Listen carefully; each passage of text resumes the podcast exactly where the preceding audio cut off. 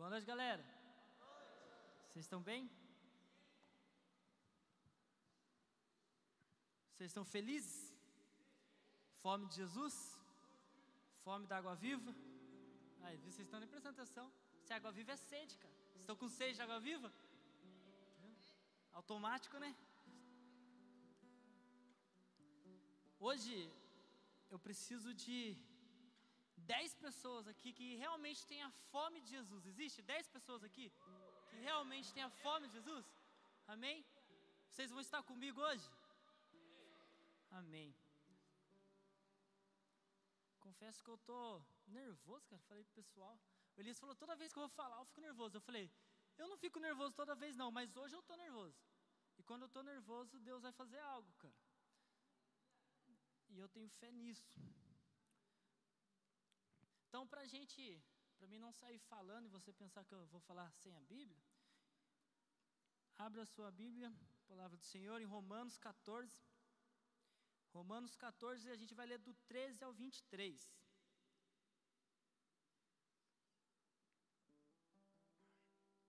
Romanos 14, do 13 ao 23.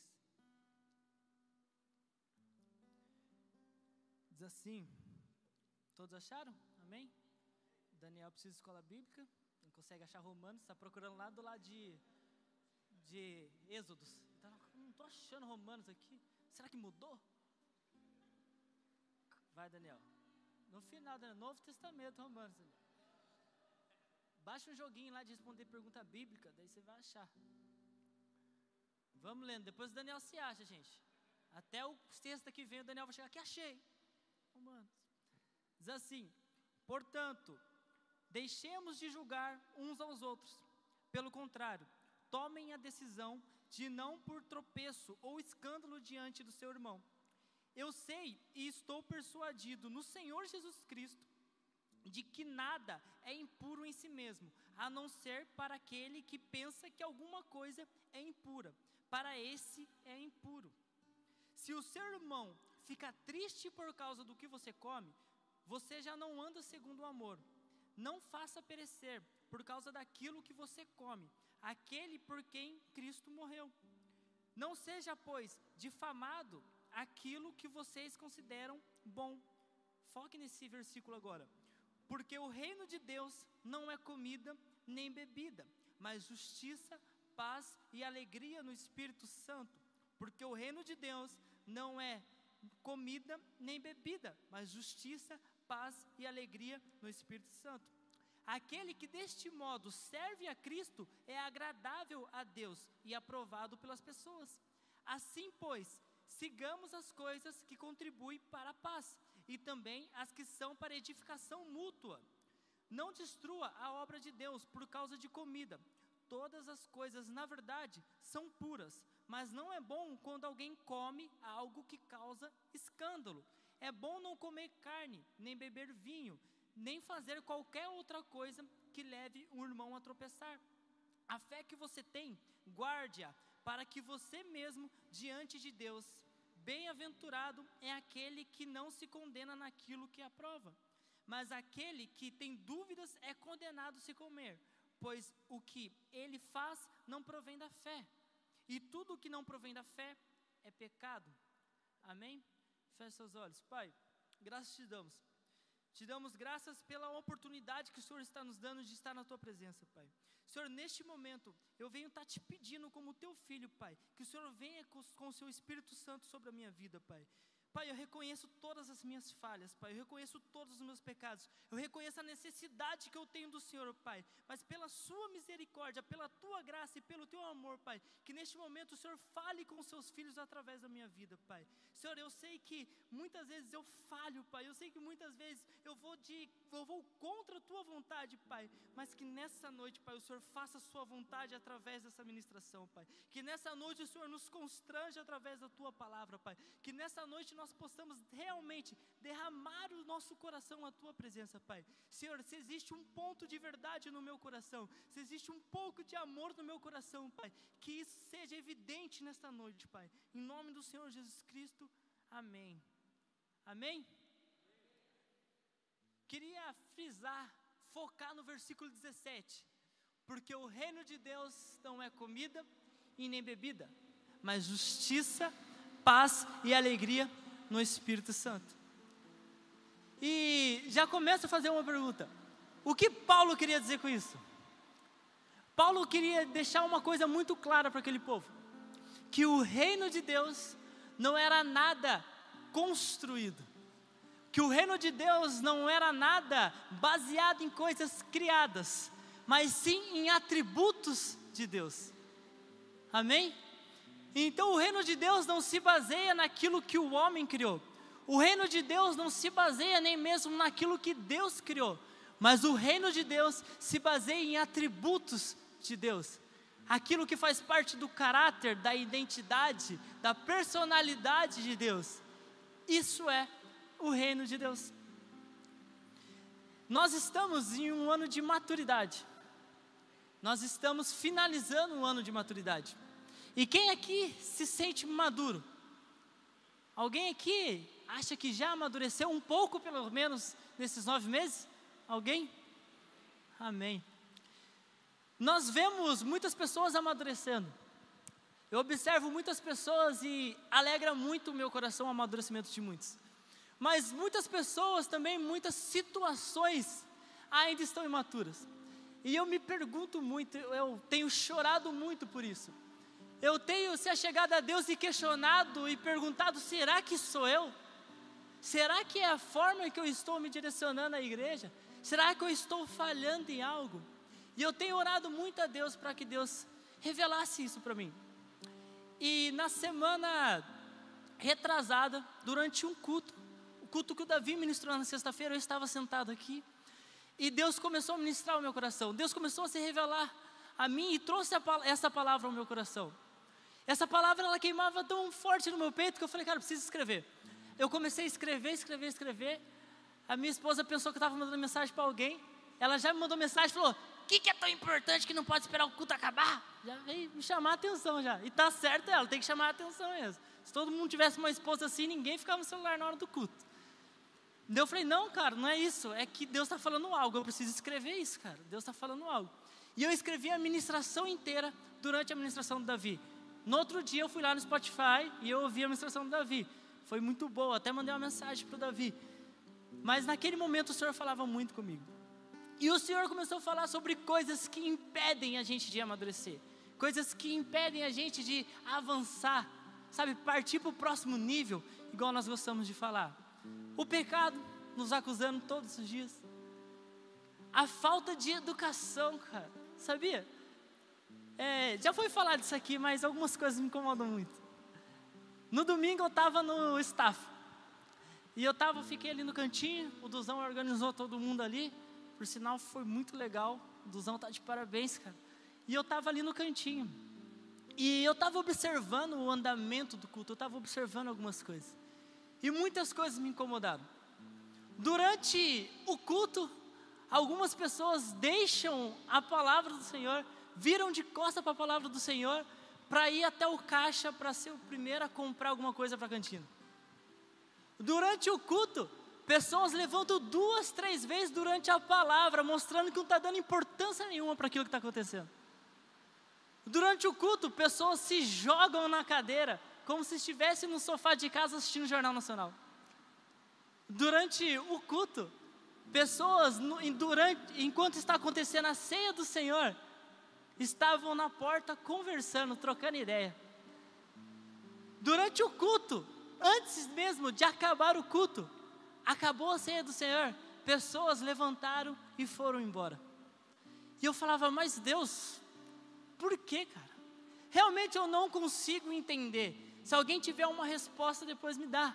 Eu não consigo entender como num dia chuvoso como esse, um dia frio como era domingo, alguém sai de casa para vir até a casa do Senhor e chega aqui e fala: Não quero prestar atenção, não. Chega aqui e fala: Vou beber água, cara. Deu uma vontade de beber água. Nós maratonamos séries.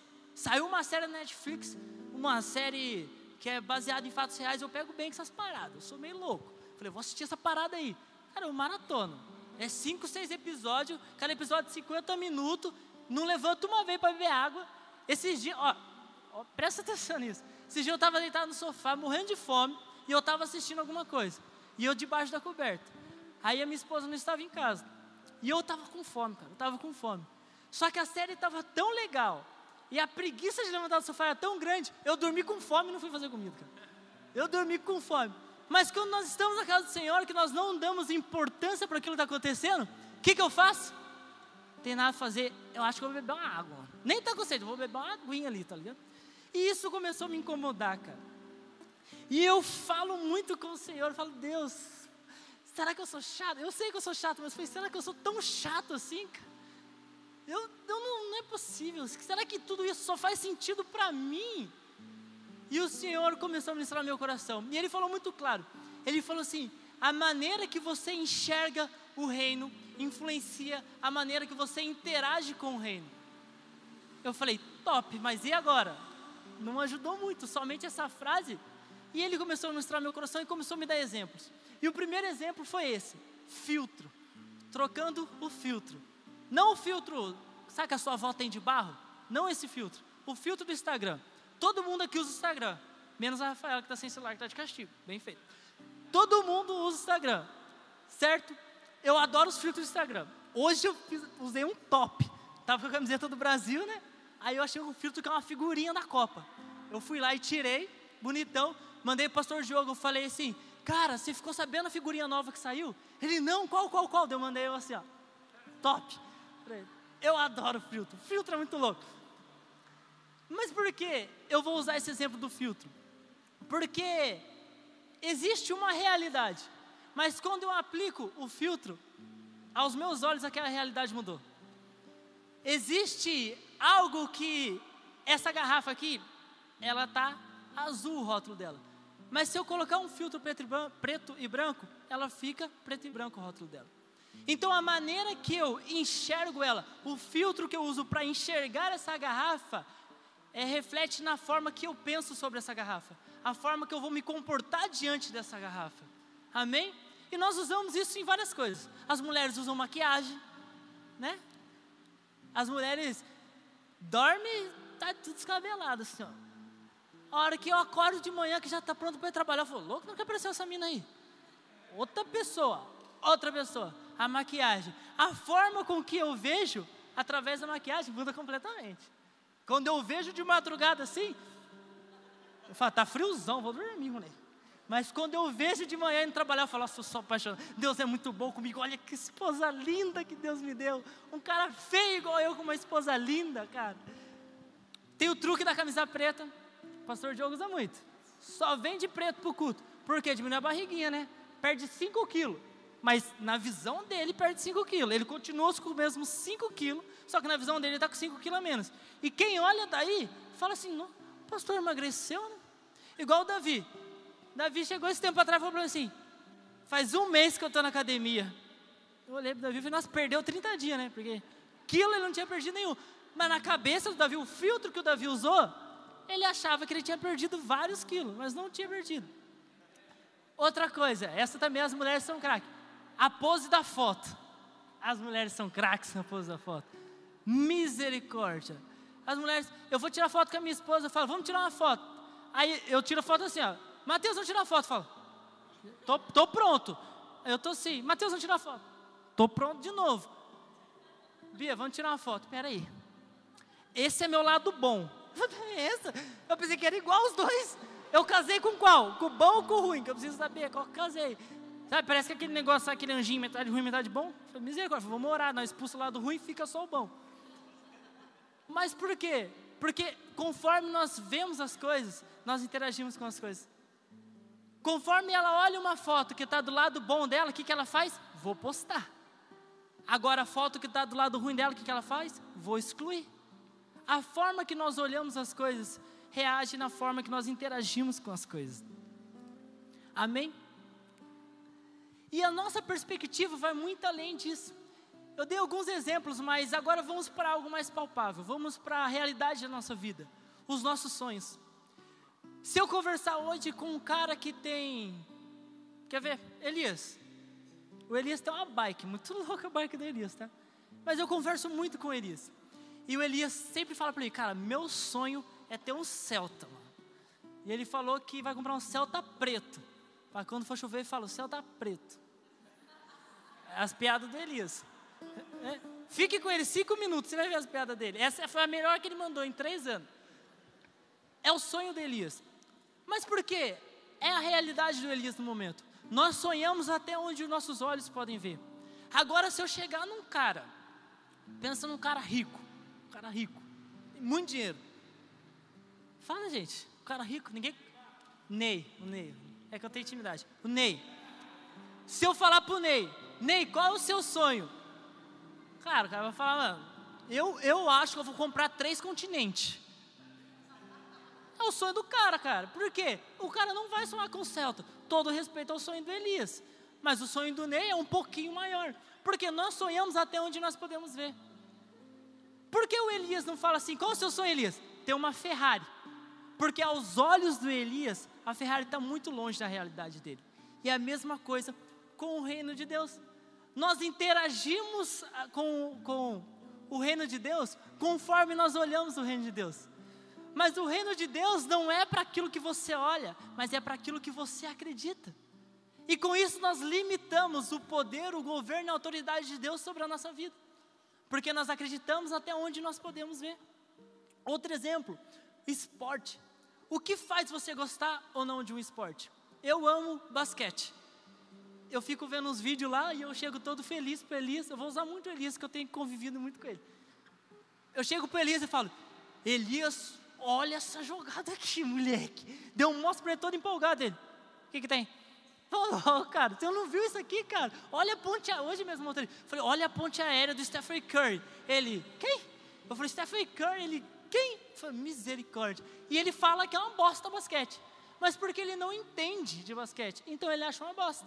Eu também achava uma bosta, mas a partir do momento que eu comecei a entender, eu comecei a sentir prazer por aquilo. Futebol americano, o próprio futebol mesmo. A minha esposa detesta futebol, mas também ela não entende nada. Última vez que eu levei ela no Morumbi, ela falou assim: por que, que o Rogério está ali do lado, não está no gol? Eu falei, mano do céu, não acredito que você falou isso para mim, cara. Ela não tem noção nenhuma. Ela não gosta porque ela não entende. E às vezes nós não sentimos prazer no reino de Deus porque nós não entendemos o reino de Deus. O reino de Deus se torna algo muito chato porque nós não entendemos o reino de Deus. Nós não consigo, conseguimos compreender o reino de Deus. Então nós pegamos e limitamos ele conforme a nossa mente, cara. Então eu volto a afirmar: a maneira que você enxerga o reino é a maneira que você interage com o reino. A maneira que você enxerga o reino é a maneira que você se entrega para o reino. A maneira que você enxerga o reino define o que você espera do reino. E a maneira que você enxerga o reino define a maneira que você enxerga o rei. Eu vivo num, numa geração que eu acho muito engraçado, onde as pessoas anseiam pelo reino, mas não anseiam pelo rei. As pessoas anseiam pelo poder, mas não anseiam pelo dono do poder. Mas o que isso tem a ver com a realidade da igreja? Vou dar exemplos. Tem pessoas que anseiam ser vista, sabe? Ela quer ser evidente, está no coração dela. Eu quero ser vista, eu quero tocar. Antigamente o povo falava, esse daí que é o altar, né? Agora nem altar nós tem mais, agora vai ficar aqui embaixo, para não querer o altar. A pessoa quer ser evidente, anseia ser vista. E sabe o que é pior? Essa pessoa que quer ser vista, ela coloca um filtro na mente dela, na visão dela, de pessoas que querem ser vistas. Então, na visão dela, todo mundo quer ser visto. Aí ela me vê aqui, quarta-feira eu estou dirigindo culto, sexta-feira eu estou dirigindo culto, domingo o pastor pede para mim fazer a ceia. A pessoa que quer ser vista, ela olha para isso, sabe como? Olha lá, ó, só quer altar. Olha lá, o pastor Mateus, ó, quer ser visto, quer fazer tudo, ele quer fazer tudo. Agora, a pessoa que tem a visão do reino fala: Cara, que louco, para esse cara não tem tempo ruim, cara. Para esse cara ele se entrega.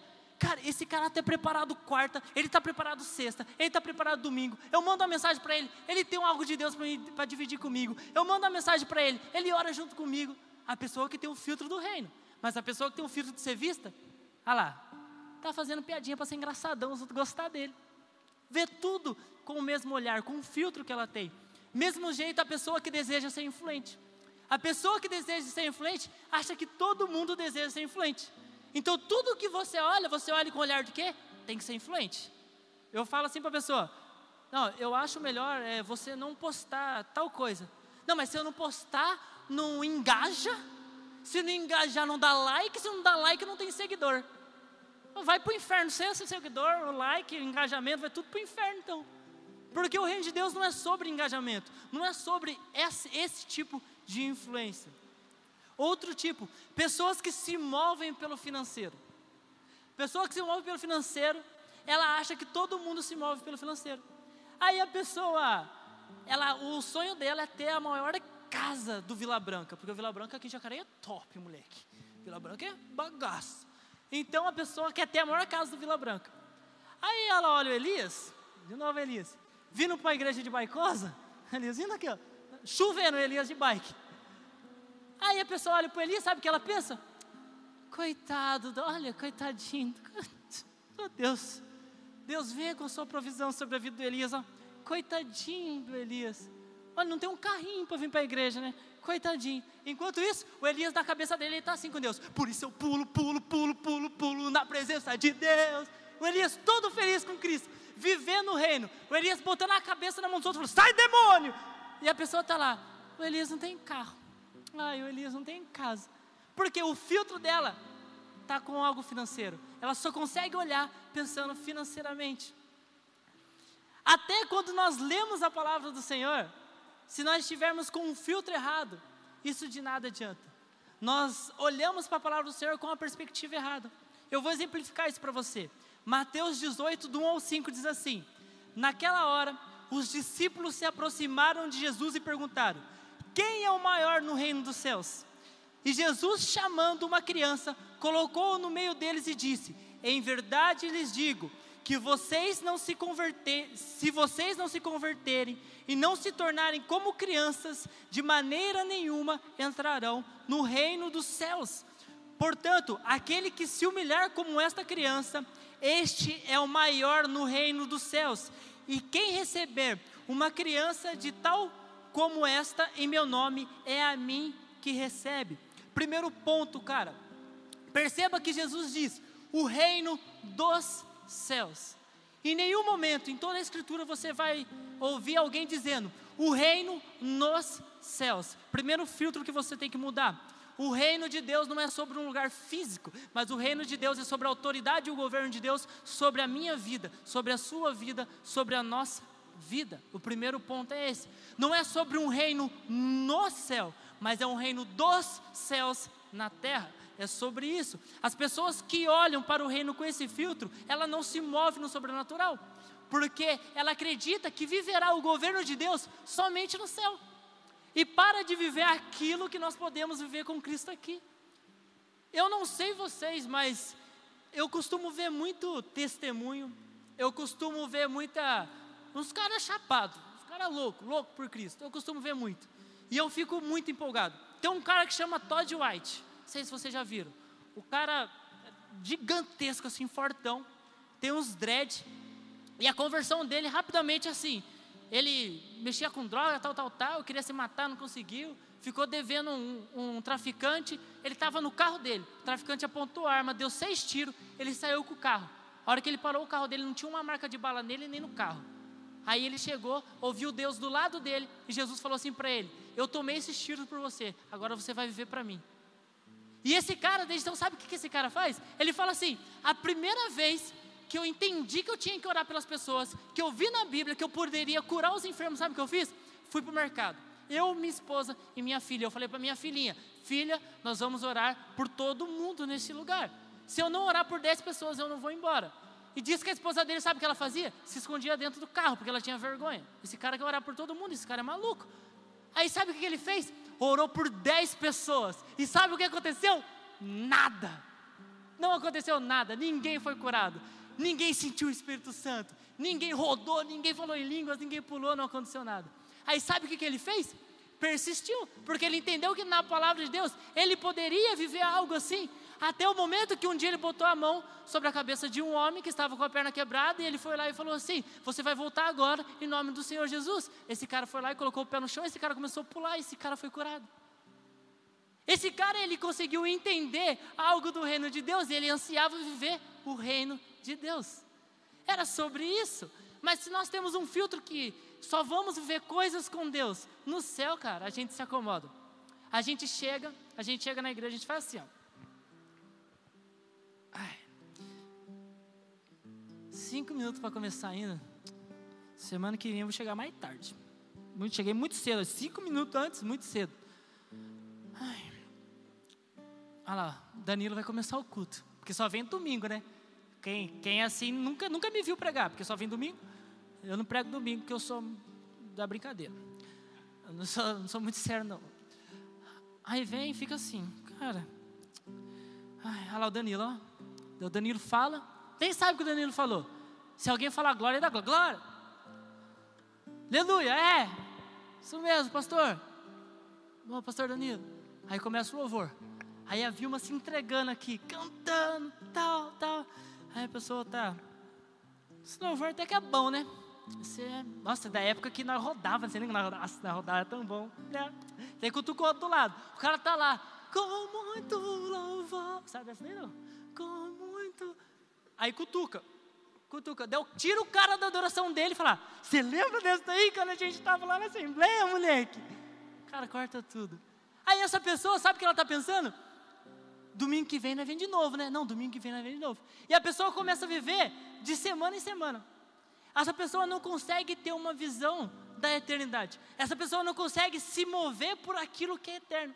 Essa pessoa não sei procurar ninguém. Por quê? Porque ela está pensando: ah, domingo que vem eu estou aqui de novo. Ah, quarta-feira, se não chover, eu estou aqui de novo. Se não tiver jogo do São Paulo, eu estou aqui de novo. Se não tiver jogo do Corinthians, estou aqui de novo.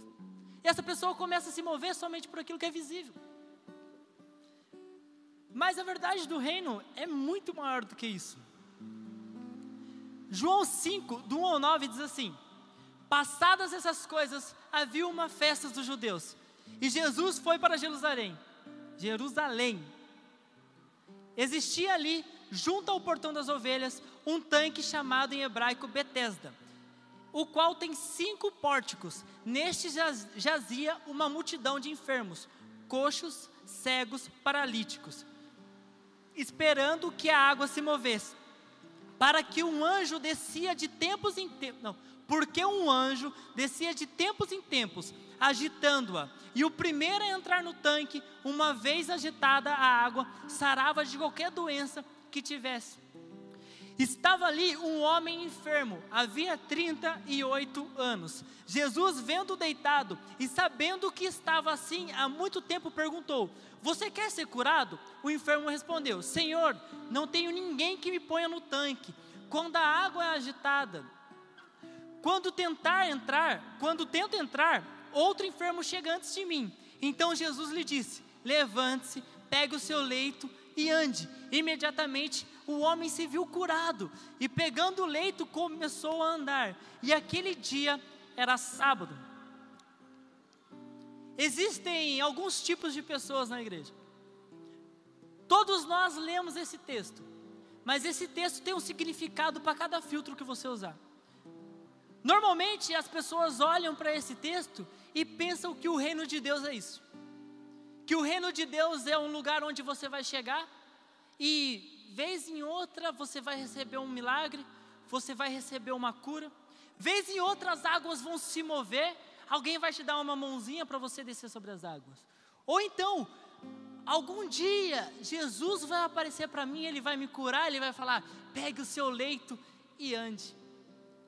As pessoas chegam até a ficar arrepiadas de vez em quando. Já teve uma vez que você veio para o culto e o culto estava tão cheio de gente todas as cadeiras estavam aqui, o pregador era fervoroso, o louvor era fervoroso, e você sentiu um arrepio. Teve um dia que você veio na igreja, alguém colocou a mão na sua cabeça e te entregou uma profecia. Eis aqui um homem de Deus, você será voz sobre a nação. Uou, você ficou todo empolgado. Você recebeu uma promessa, o um barulho. E você acha que o reino se resume a isso. Olhamos para a Bíblia sempre como a vítima, sempre como alguém a receber algo. Nós olhamos para João 5 sempre como o enfermo.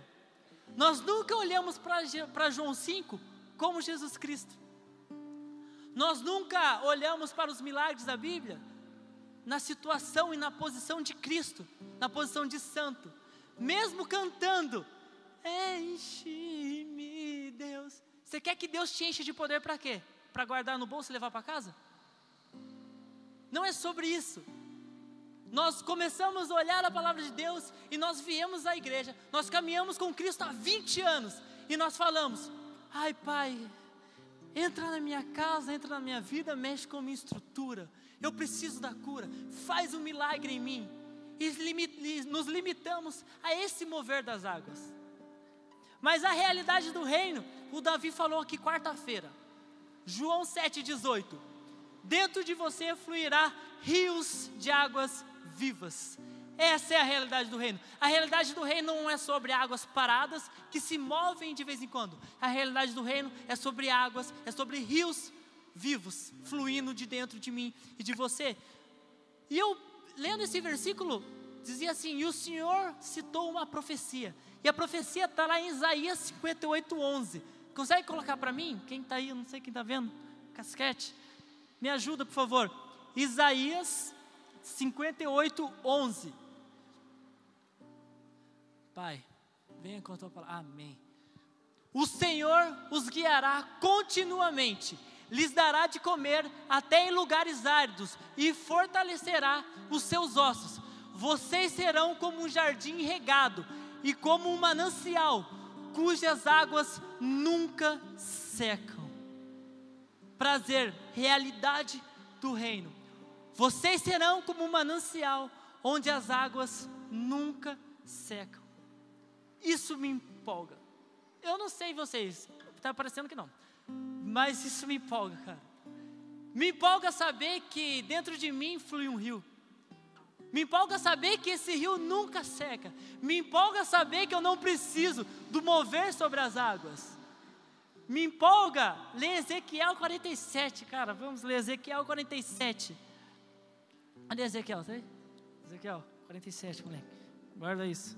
Ezequiel 47, do 1 ao 12. Esse texto é demais, cara. Quem lê esse texto não se empolga é maluco, certeza. Deus disse isso. O homem me fez voltar à entrada do templo. Deus disse isso não. Depois disso, eu li, Deus disse isso. É que eu estou felizão com Deus, entendeu? Estou vendo Deus está revelando. Depois disso, o homem me fez voltar à entrada do templo. E eis que a água saía debaixo do limiar do templo e corria na direção do leste. Porque a fachada do templo dava para o leste a água vinha debaixo do lado direito do templo, do lado sul do altar. Ele me fez sair pelo portão do norte, para dar uma volta por fora, e até o portão exterior, que dará para o leste. E eis que a água borbulhava do lado direito. O homem saiu para o leste, tendo na mão um cordel de medir.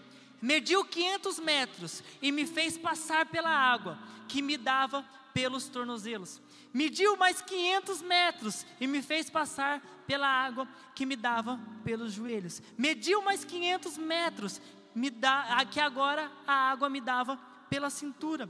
Mediu ainda outros 500 metros e era já um rio que não podia atravessar, porque as águas tinham crescido. Eram águas em que se podia nadar. Um rio pelo qual não se podia passar andando. Então ele me perguntou: você viu isso, filho do homem? Então o homem me levou de volta à margem do rio. Quando cheguei lá, eis que à margem do rio havia grande abundância de árvores dos dois lados. Então me disse, então me disse, presta atenção nesse versículo.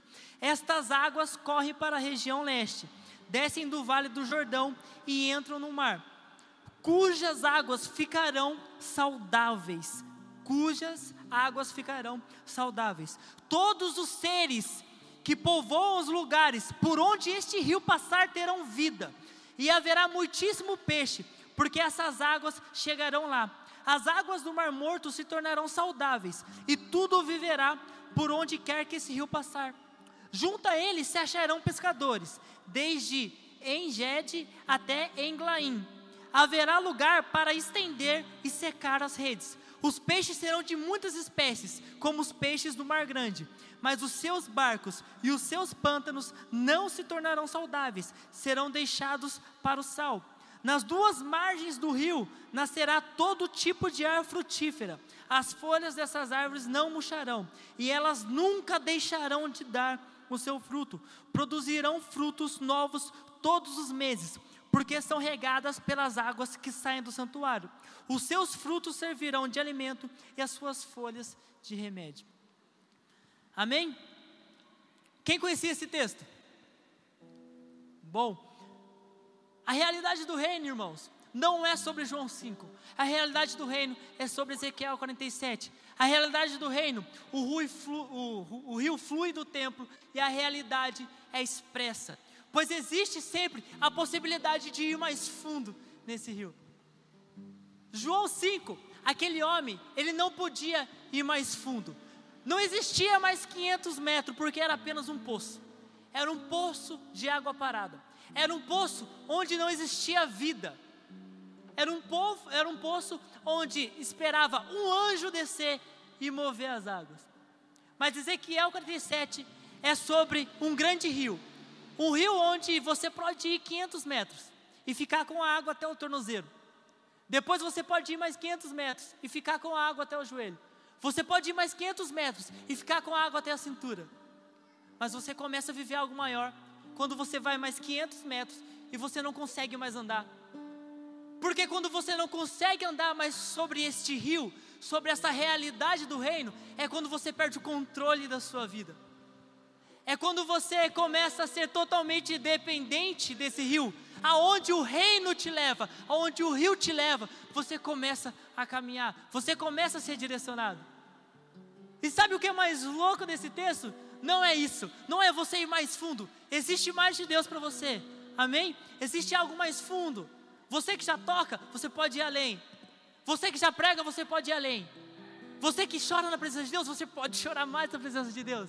Você que já curou, você pode curar mais. Existe mais. Existe mais uns passos. Existe mais 500 metros. Mais 500 metros. Mais 500 metros. Mas o mais louco de tudo isso, de tudo isso, é que do outro lado do rio, por onde esse rio passa, existe vida. Todos os lugares que esses rios passarem, existe vida. Existirá vida. Essa água é saudável. Todos os lugares que esse rio passar, existe frutos todos os lugares que esses rios passarem, existem frutos. Por todo lugar onde esse rio passa, diz assim: Você lançará suas redes e elas serão cheias de peixe. Sabe o que isso quer dizer? Por todo lugar que o rio passa, existe prosperidade. A verdadeira prosperidade do reino. Não algo físico, não algo papável. Agora fugiu, hein? Quebrou eu, hein? É isso aí. Não isso aí, mas algo eterno algo que não é corruptível. Nossa, corruptível, eu deitei agora, Lei.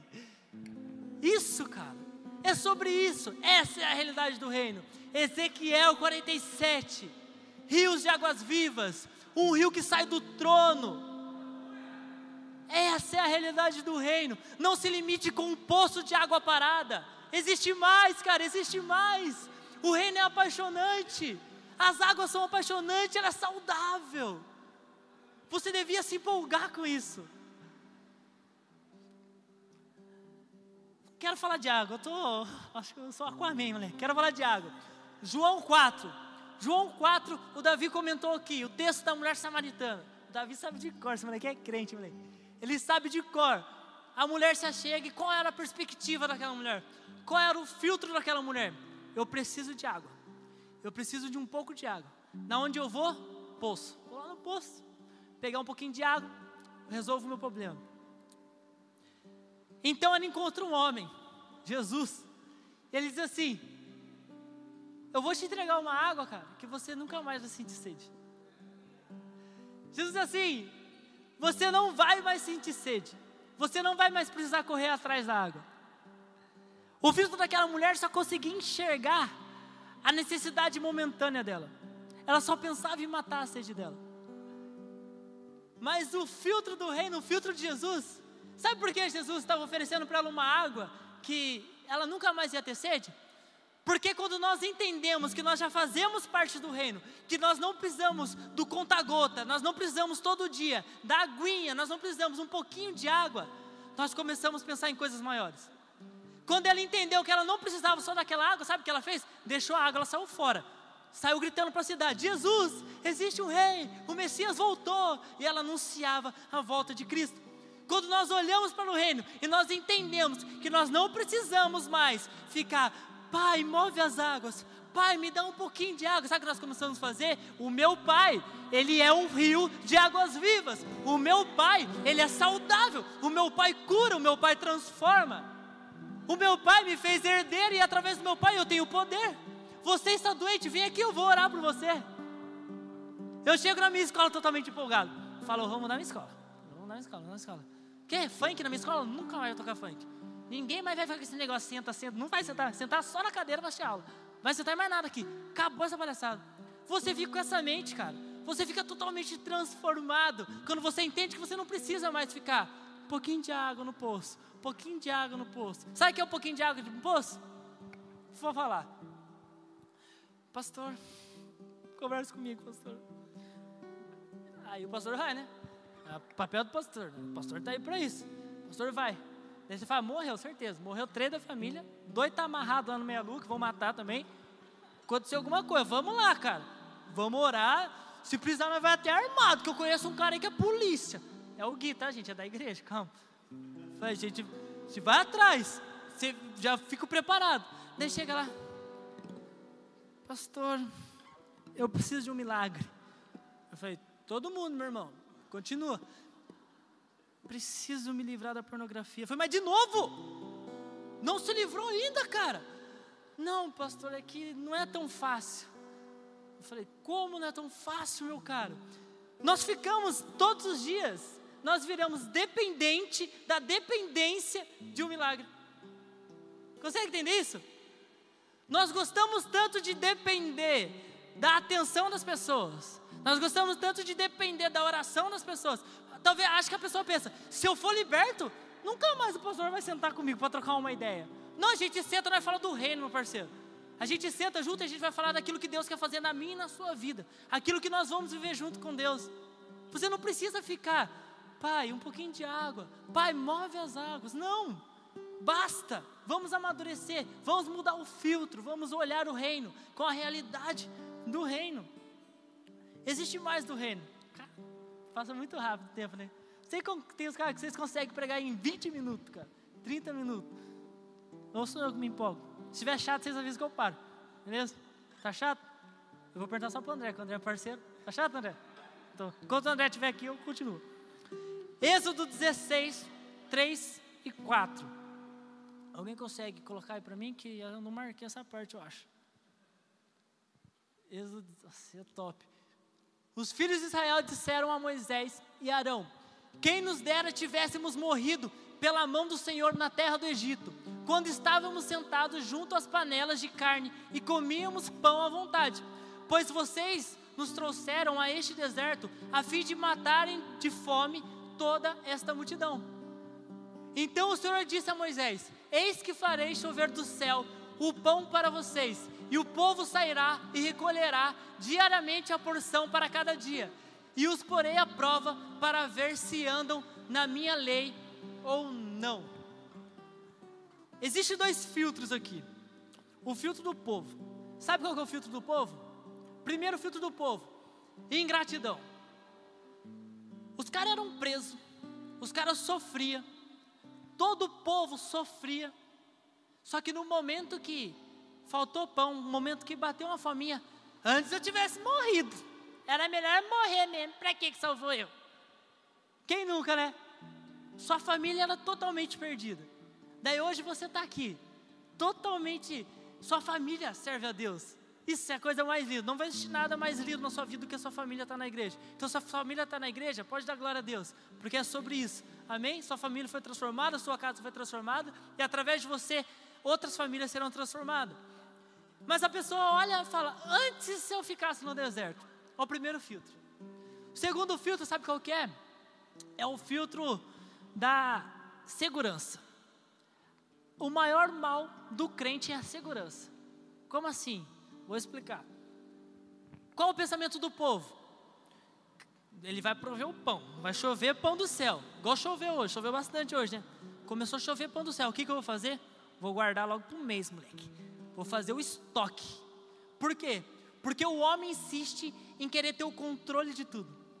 O homem sempre quer o controle, o homem sempre quer o lugar de segurança, o lugar de conforto.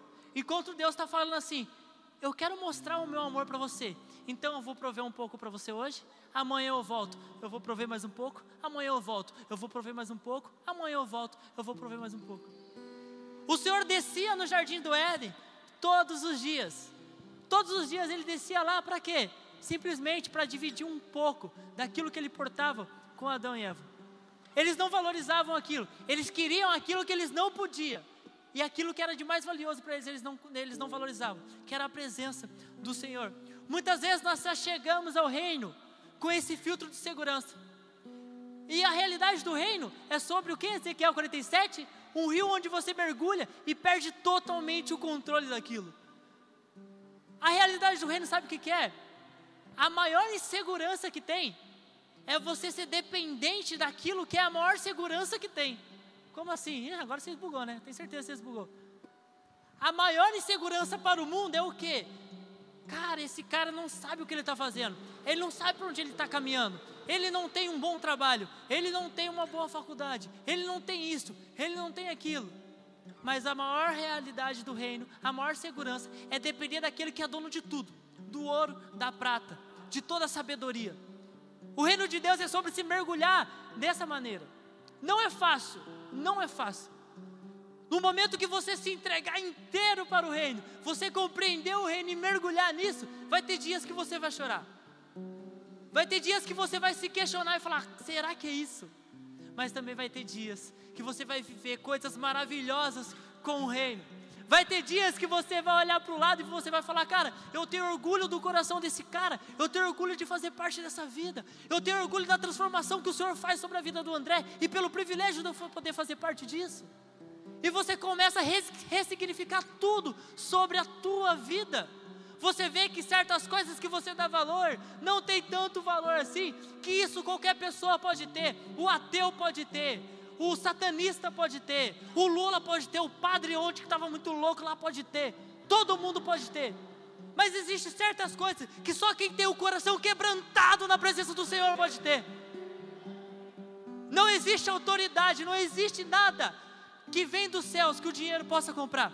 Não existe nada que vem do céu que conhecimento humano pode comprar. Você pode ser o mais inteligente entre os homens e o mais burro perante Deus, se você não tiver uma sabedoria que vem do céu. É a realidade do reino, é sobre você viver em atributos de Deus. Pai, eu quero viver a sua paz, a sua justiça e a sua sabedoria. Nós vivemos com, com um filtro, cara, que é o filtro da dúvida. Quem tem o filtro da dúvida aqui? Geral. Zacarias. Quem conhece Zacarias? Ah, Didi, brincadeira. Não é esse Zacarias. Lucas 1. Zacarias, pai de João, de João Batista. Zacarias era um sacerdote. Se Zacarias era um sacerdote, então eu tenho algumas convicções. Ele acreditava em Deus. Ele era fiel à palavra de Deus. Ele tinha muita fé em Deus. Zacarias acreditava que o Senhor fez o mundo. Quem acredita que Deus fez o mundo? Fez os céus e a terra, a água, o céu, as aves, todo dinossauro. Será que existe dinossauro? Quem acha que existe dinossauro, levanta a mão. Quem acha que não existia, levanta a mão. Tem gente que não acha nada. Está em dúvida? O que aconteceu?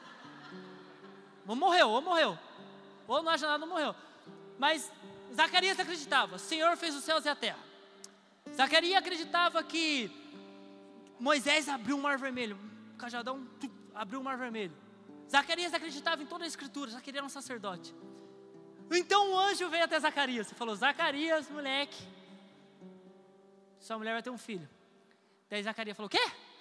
Sua mulher vai ter um filho. Zacarias falou assim: Mas eu sou velho, cara.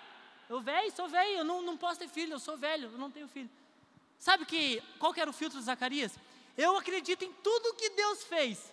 Mas quando Deus chega e fala, eu vou fazer com você, fala, mas comigo? É o filtro da dúvida. Zacarias, ele tinha esperança de quem era Deus, mas ele não tinha convicção de quem era Deus. Muitas vezes eu falo para você, Cara, Deus é um pai. Você fala, eu tenho um pai, não sou mais órfão. O pai me. Eu vou cantar, hoje eu canto. Final do culto eu vou cantar. Você canta aquele louvor, o pai me adotou. Nossa, minha voz é top. Não ri, falando sério agora. O pai me adotou e pai, pum, eu não sou mais órfão e a gente chora. E eu te abraço. Aí cria em você uma esperança. Eu tenho um pai, eu não sou mais órfão. Agora eu vou mudar tudo. Só que ainda não criou em você uma convicção. Porque quando nós criamos uma convicção que verdadeiramente nós temos um pai, nós obedecemos ao pai. Quando nós temos uma convicção que verdadeiramente nós temos, nós temos um Pai, nós acessamos a herança do Pai. Nós começamos a falar e se comportar com a autoridade que o Pai se comportava. Nós não aceitamos mais qualquer coisa sobre as nossas vidas.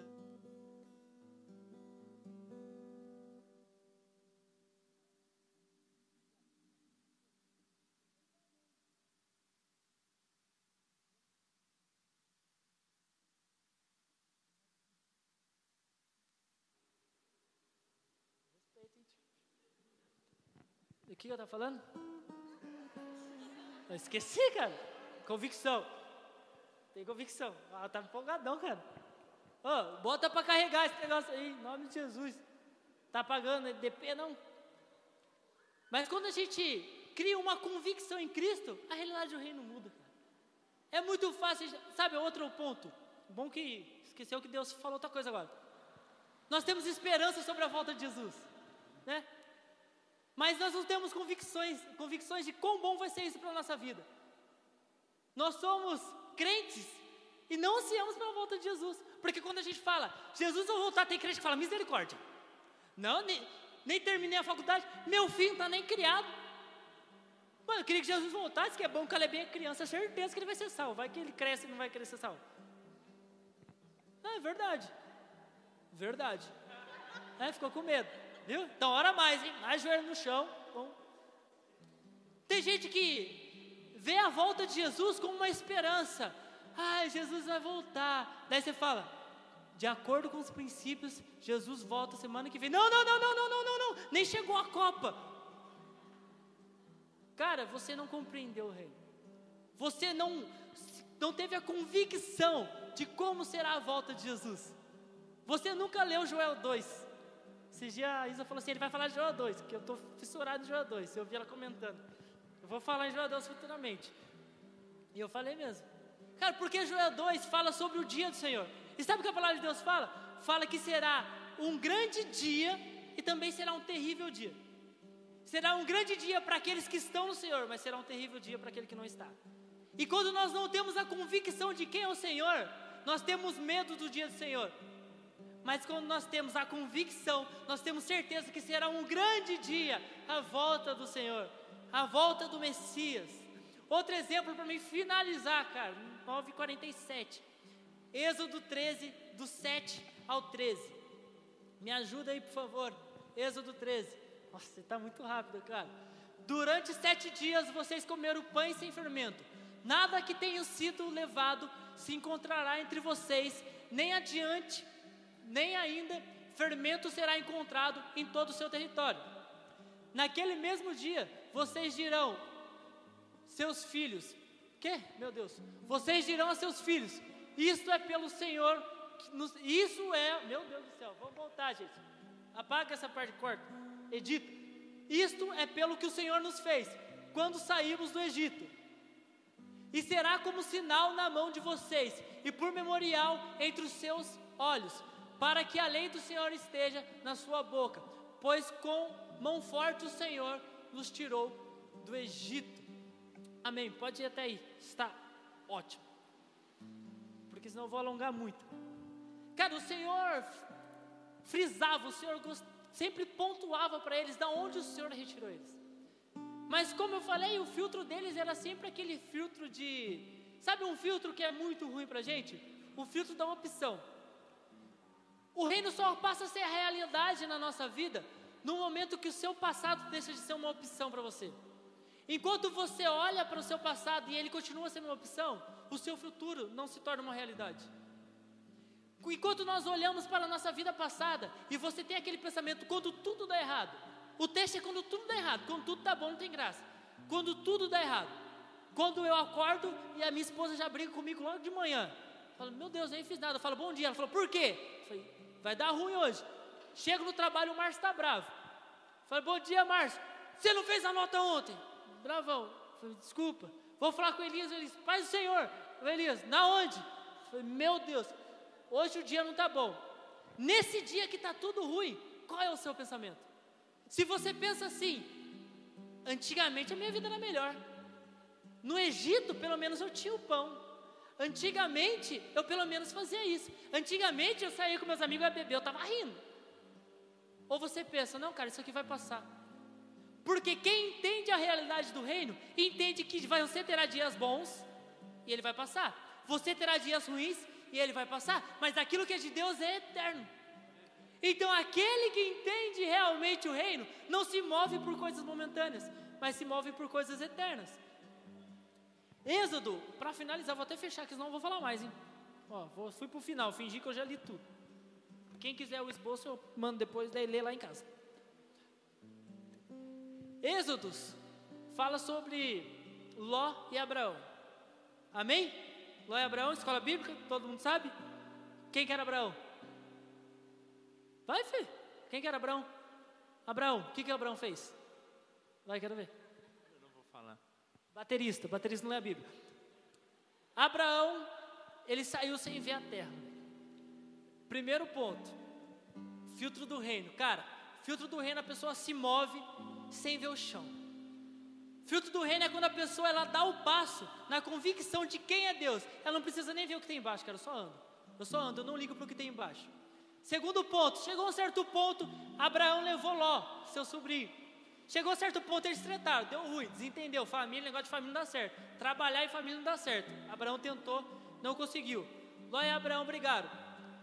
Quando eles brigaram, um filtro foi definido ali. O filtro de Ló, de Ló, o filtro do egocentrismo. E o filtro de Abraão, que era o filtro do reino, onde ele leva a sério aquilo que Elias falou aqui. Qual o maior princípio? Amar Deus acima de todas as coisas e o seu próximo como a si mesmo. Abraão tinha esse filtro, Ló não. Como nós vemos isso? Abraão, o portador da promessa, aquele que Deus falou que ele iria viver grandes coisas, e ele levou o sobrinho, só para o sobrinho poder viver essas grandes coisas com ele. No momento de briga, sabe o que Abraão fez? A gente vai se, a gente vai se dividir, mas pode escolher você primeiro. Você entendeu isso? A promessa era de Abraão. Abraão era o mais velho, Abraão era o tio, ele era o mais velho. A autoridade estava sobre ele. E no momento dele escolher, sabe o que ele falou? Escolhe você primeiro. Ele não se importava com ele mesmo. Ele estava se importando no melhor para o sobrinho dele. E depois a gente vê isso mais para frente. Porque Ló, com o filtro do egocentrismo, ele falou: Não, eu escolho primeiro, pode deixar, tiozão. Que era tio dele mesmo, não é gíria, não, era tio dele. Ele foi escolher primeiro. Quando ele foi escolher primeiro, sabe o que, que ele fez? olhou a terra, olhou para o lado de cá, olhou para o lado de cá. Lado de cá não tinha nada. Lado de cá tinha uma terra boa aos olhos dele. O que, que ele fez? Ele pensou em Abraão, que já era velho, que tinha promessa. Ele pensou em Abraão. Ele falou: Não, Abraão, melhor você ir por aqui. Você é mais velho aqui, vai ser melhor para você. O que, que ele fez? A terra que as vistas dele era melhor, ele escolheu para ele: Eu vou por aqui. Você se vira para lá, velho. Você vai para lá, faz do jeito que você quiser. Abraão falou: beleza, estamos juntos. A escolha de Ló, com um filtro egocêntrico, totalmente pensando no seu interior, sabe? Aquele filtro de, cara, eu faço o que é melhor para mim. Eu vou me mover com aquilo que é melhor para mim. Eu vou para esse trabalho porque é o melhor para mim. Eu vou falar com tal pessoa porque é o melhor para mim. Eu não falo com outra porque é o melhor para mim. Era o filtro de Ló. Sabe para onde que levou Ló? Sodoma e Gomorra. Alguém conhece a história de Sodoma e Gomorra? Levou Ló para a perdição levou Ló para a destruição, levou Ló para o pecado. O que aconteceu com a esposa de Ló? Como foi o fim dela? Isso é reflexo de um filtro egocêntrico. Agora, Abraão, Abraão, tiozão, totalmente com o coração quebrantado. Sobrinho, pode, vem comigo. Tem uma promessa. Vem viver isso comigo. Foi viver, brigou. Pode escolher o melhor caminho. Foi lá, escolheu, o cara escolheu o melhor caminho que ele. Não pensou nele no momento deu ruim, o que, que ele fez? Pai, por favor, não destrói aquela cidade. Pai, por favor, deixa eu ajudar meu sobrinho.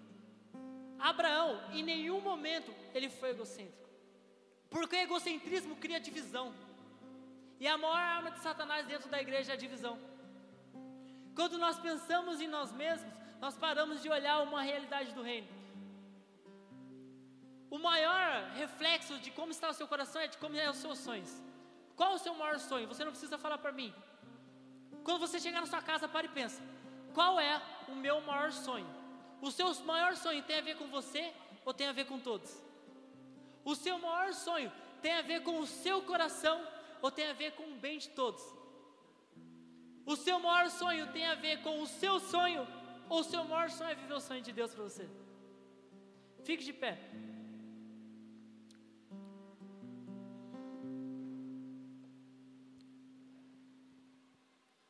Pode tocar, Dogão. A realidade do reino é sobre um reino interativo. É sobre um reino que ele se move conforme nós nos movemos.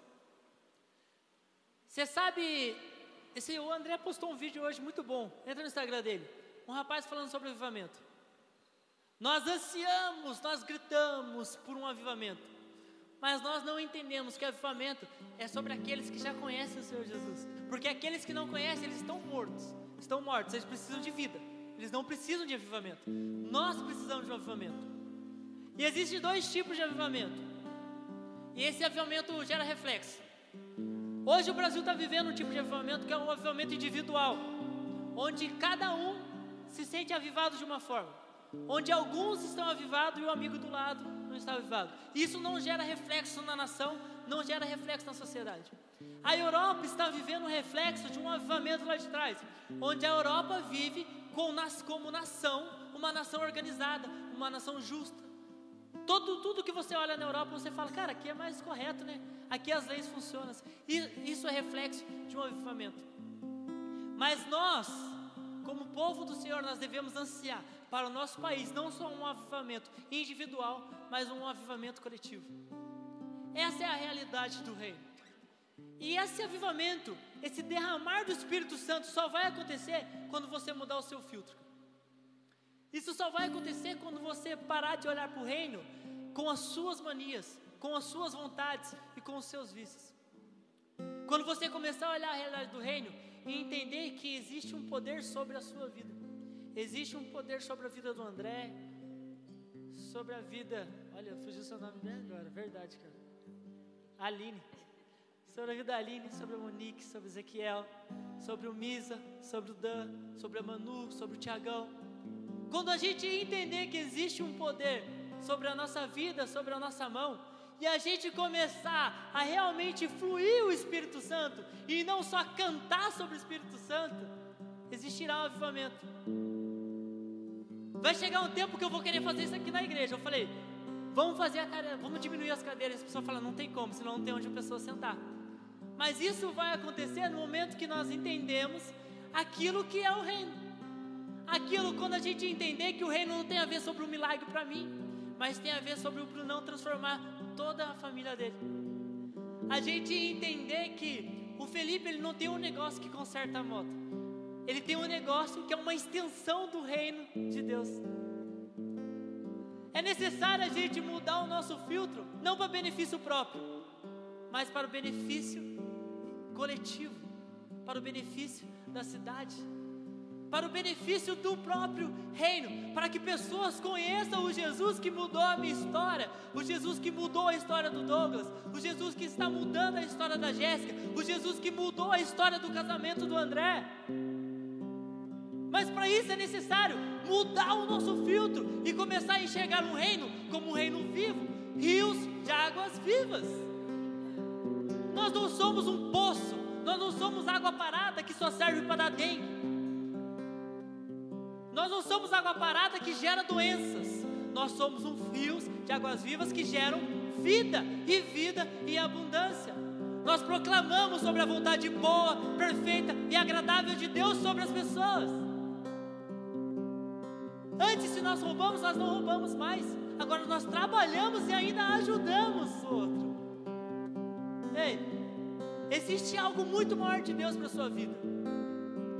E eu não estou falando de algo que as pessoas vão ver, mas eu estou falando de algo que você vai ver com Cristo. Você vai viver com Cristo. Tem pessoas aqui que foi chamado para ser mestre. Tem pessoas aqui que foram chamadas para ser profeta sobre a nação.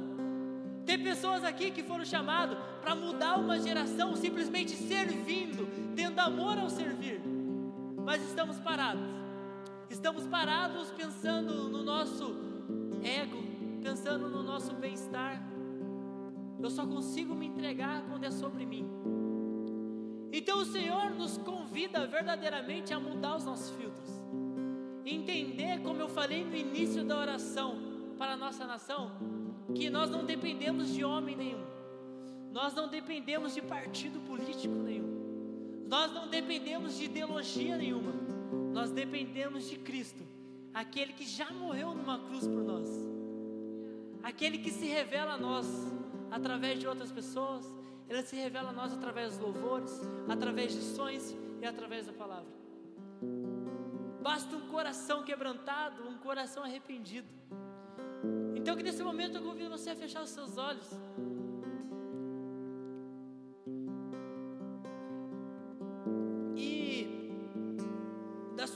Maneira realmente pedir para que o Senhor te mostre qual filtro você tem visto as coisas.